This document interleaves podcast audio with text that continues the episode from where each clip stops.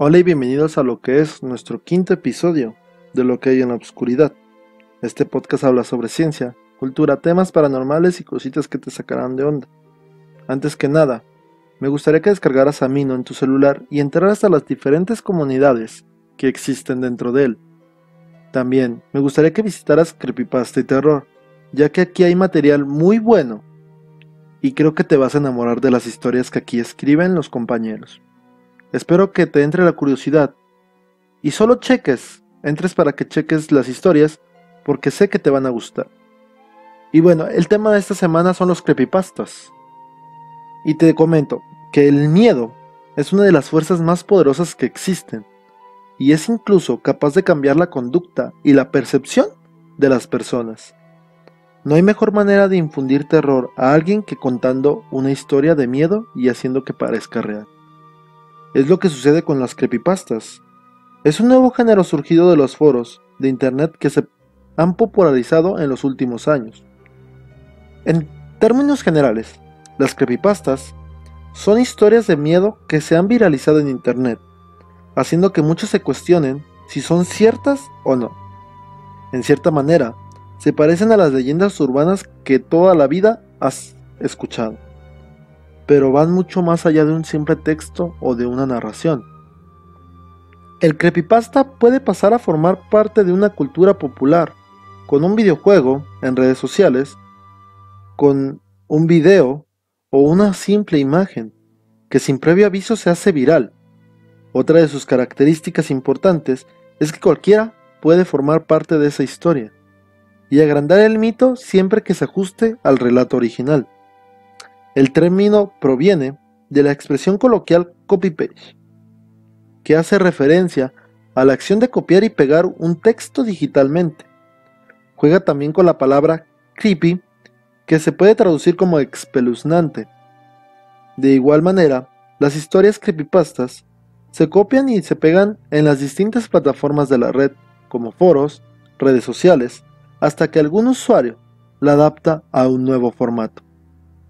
Entre los temas más habituales encontramos personajes demoníacos que deben ser invocados, imágenes o videos encantados que atormentarán al espectador hasta su muerte, e incluso episodios perdidos de algunas obras de ficción.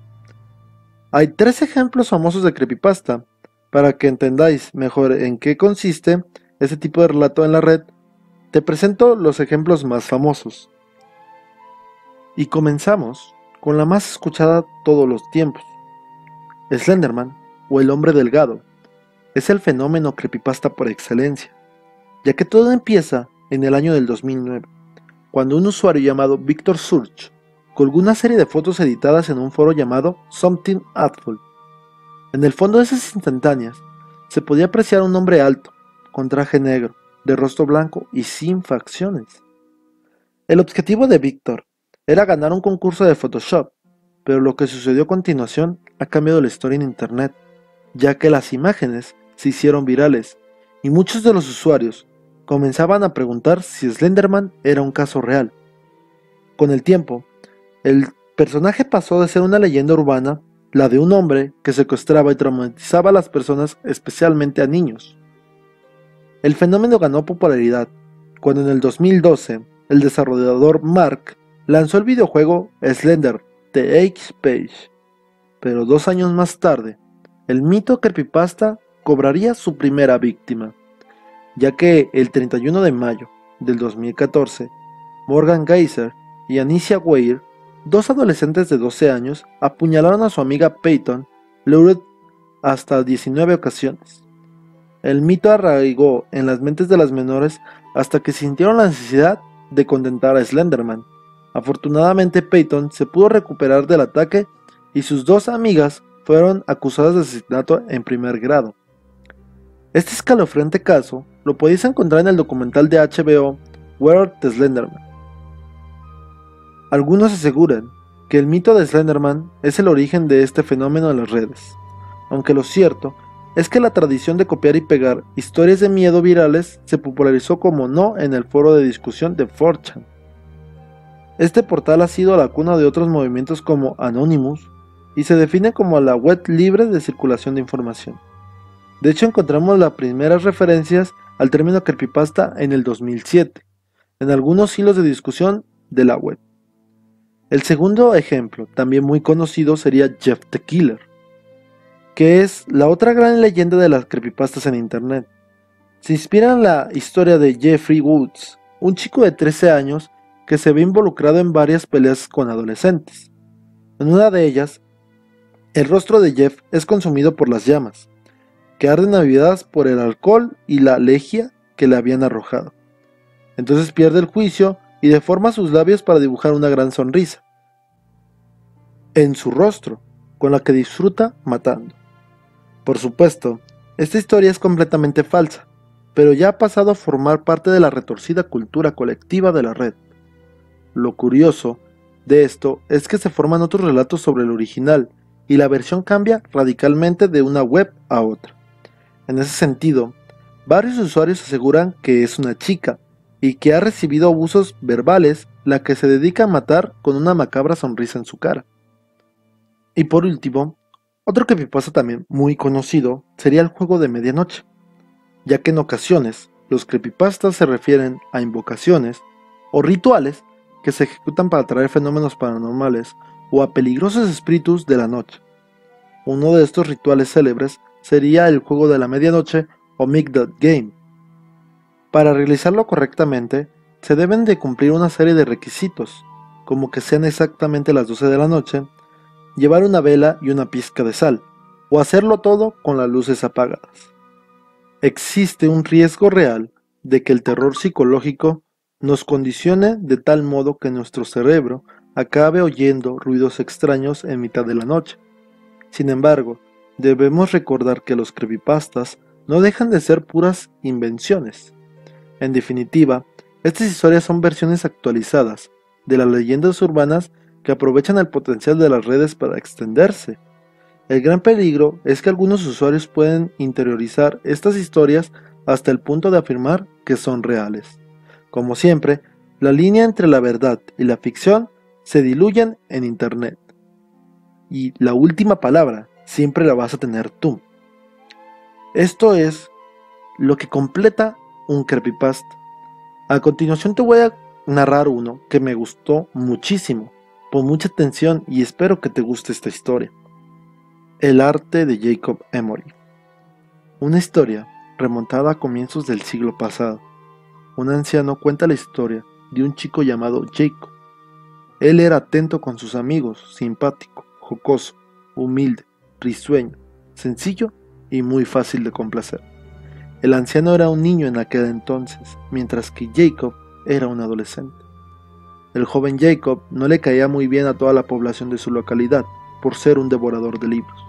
Sin embargo, el ocultismo era el tema que principalmente estudiaba de la mayoría de sus libros. Con el tiempo, fue desarrollando su habilidad de tal manera que expandirlo en el pueblo se le hacía una pretensión poco ambiciosa. Por esta razón, decidió marcharse de allí y hacer su vida en lugares mucho más poblados. El anciano cuenta en esta historia que recuerda a sus 17 años que Jacob volvió. Ya habían pasado 7 años desde la última vez que lo vio. Esta vez regresó al pueblo sin humildad. Las cosas que pudo conseguir le han hecho de otra persona a Jacob Emory. Un día, él se encontraba en una hamburguesería disfrutando de una rica cena. Al ver al anciano, que cuenta la historia, le hace señas con su mano para que él se siente con él. Junto al anciano, que era el joven en aquel entonces, se van otros amigos de él para acompañarle. Todos empiezan a saludar. ¿Qué tal Jacob? ¿Cómo está todo? ¿Qué es de tu vida? Él no contesta estas incógnitas, pero sí tiene una sonrisa dibujada en su rostro que dice más que mil palabras.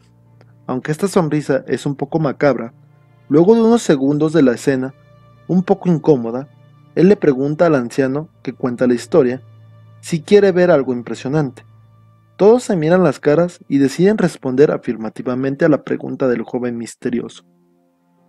No pasó mucho tiempo para que él volviera a responder haciendo una pequeña petición. Tráiganme una hoja de papel. traérsela, todos se quedan riendo y viéndolo, con una cara de burla. pero no duró ni un segundo para dibujar una silueta de una persona en la hoja de papel.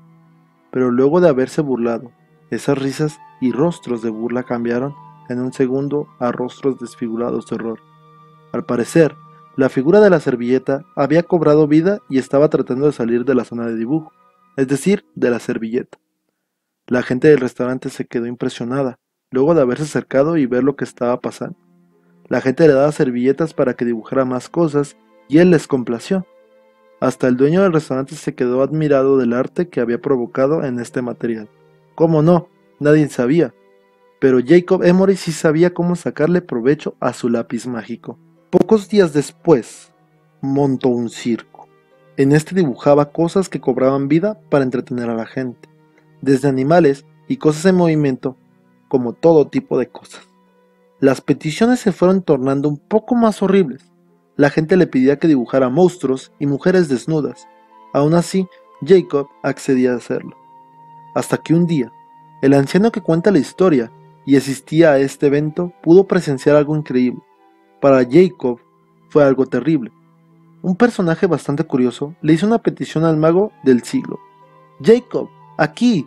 Después de muchos minutos de insistencia, decide tomar la petición del personaje del público preguntándole, ¿qué quieres que dibuje? Es algo muy difícil, dibújate a ti mismo, comentó aquella persona. Una petición que hizo que el público se mirara entre sí y luego volteara a ver a Jacob para esperar su respuesta. Él no respondió, simplemente se volteó para dibujarse a sí mismo. Luego de haberlo hecho, a imagen y semejanza, descubrió que había cometido un grave error.